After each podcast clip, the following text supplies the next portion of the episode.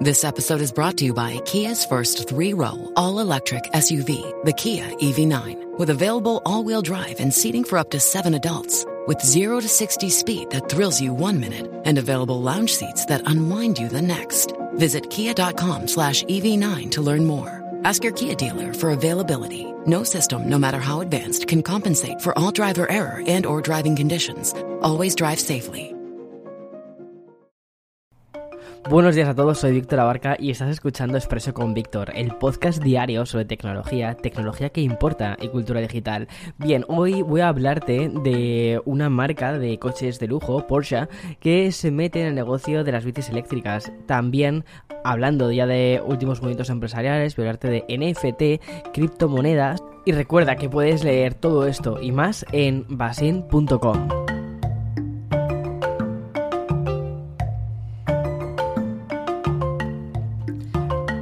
Vale, en el año 2019 las bicis eléctricas suponían tan solo el 10% del volumen total de la industria y desde entonces las e-bikes han ido incrementándose de forma anual en un 12,27%, es decir, está subiendo muchísimo y de hecho el pronóstico para el 2026 es que se esté situando en un mercado de unos 48 mil millones de dólares. O sea, eh, atención con esto, ¿vale? Porque eso de las bicis para frikis o las bicis para vagos, pues eh, yo creo que no.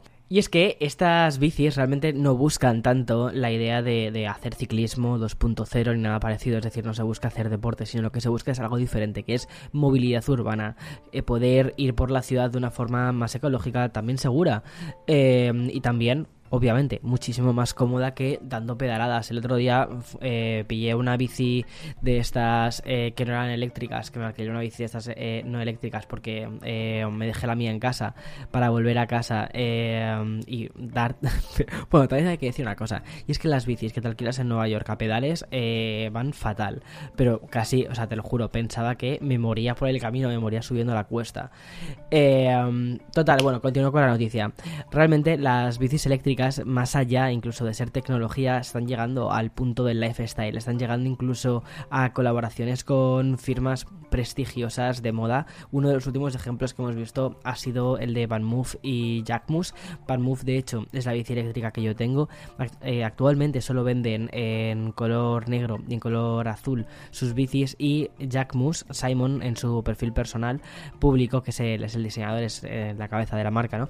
Eh, publicó en su perfil personal una bici en rosa con su logotipo y además era una bici de Jack Moose. De momento se desconoce todo sobre esto, se desconoce si va a ser una colaboración únicamente puntual o que sea, mm, sea eh, personalizado su bici y ya está, o si van a ponerlo a la venta. Yo espero que lo pongan a la venta porque de hecho creo que en breve eh, Jack Moose está a punto de lanzar la colección Pink, donde van a sacar bebidas y van a sacar otro tipo de cosas muy relacionadas con la marca, pero en colaboración con otras marcas. Y creo que la de Jack Moose con Van Move puede ser justo esa colaboración que no sabíamos que necesitábamos hasta ahora. Bueno, y en otra demostración de sinergias empresariales eh, y de exposición de que las e-bikes, las bicis eléctricas, deben, de, deben ser el próximo medio de transporte urbano más utilizado, es el del fabricante de coches alemán Porsche. Tal y como informan desde The Verge, Porsche es el nuevo accionista mayoritario de Great Bikes. Por si no conocías la marca, se trata de una empresa de Croacia de bicis eléctricas de alta gama. La adquisición se ha hecho a través de la división de capital de riesgo que es propiedad de la compañía de coches Porsche Venture.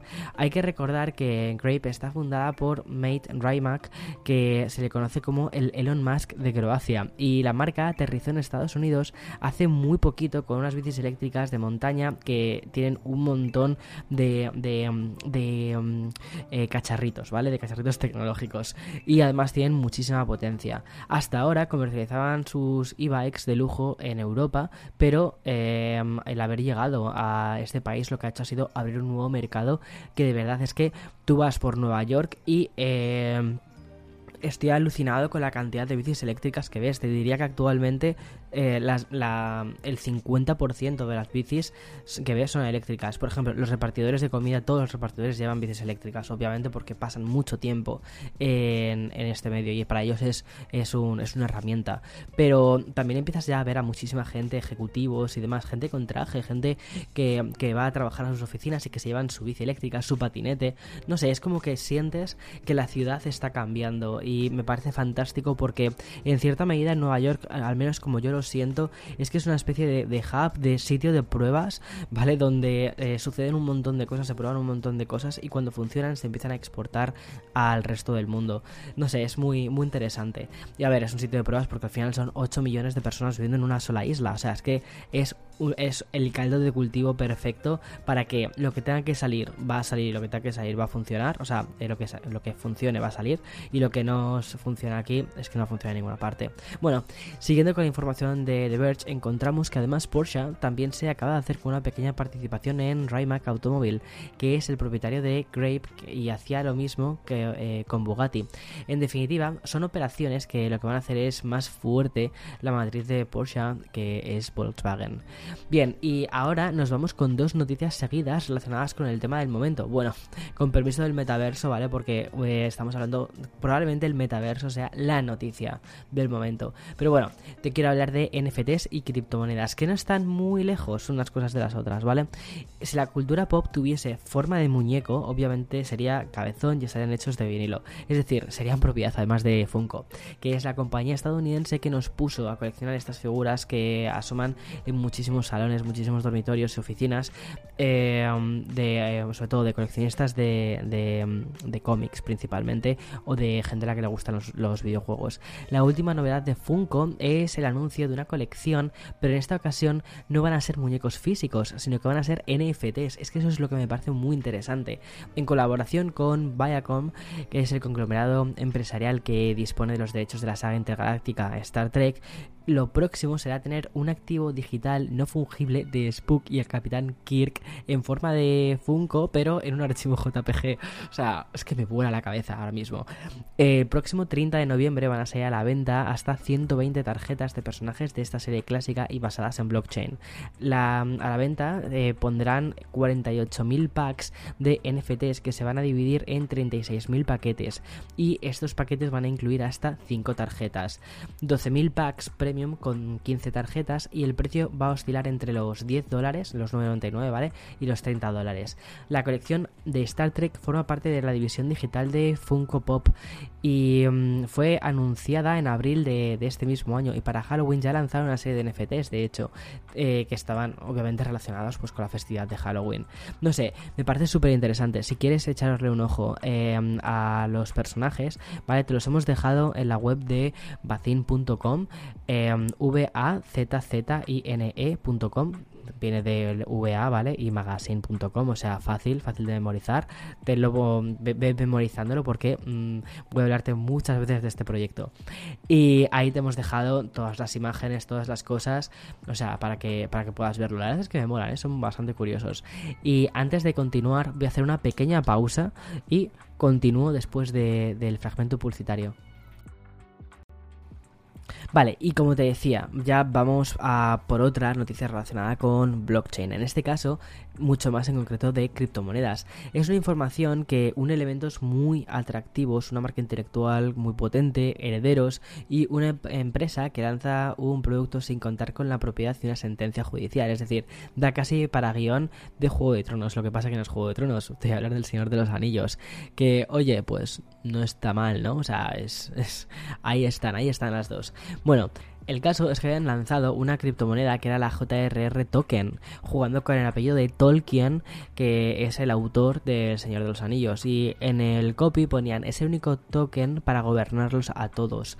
Esta criptomoneda salió con un suministro de 19, de 19 billones y un precio inicial de 1,07 dólares, es decir, a un precio muy, muy, muy bajo, pero bueno, el mismo precio con el que salió el Bitcoin en su día.